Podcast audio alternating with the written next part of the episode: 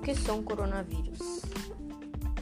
Os coronavírus são uma grande família de vírus que podem causar desde resfriados comuns até doenças respiratórias mais graves e de importância para a saúde pública, como a síndrome respiratória aguda.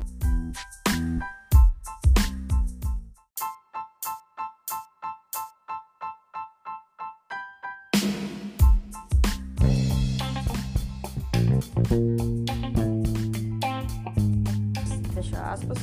E a Síndrome Respiratória do Oriente Médio, MERS, o novo coronavírus descoberto em dezembro de 2019 na China, SARS-CoV-2, e o agente causador da doença pelo coronavírus 2019, COVID-19, como é feito o diagnóstico.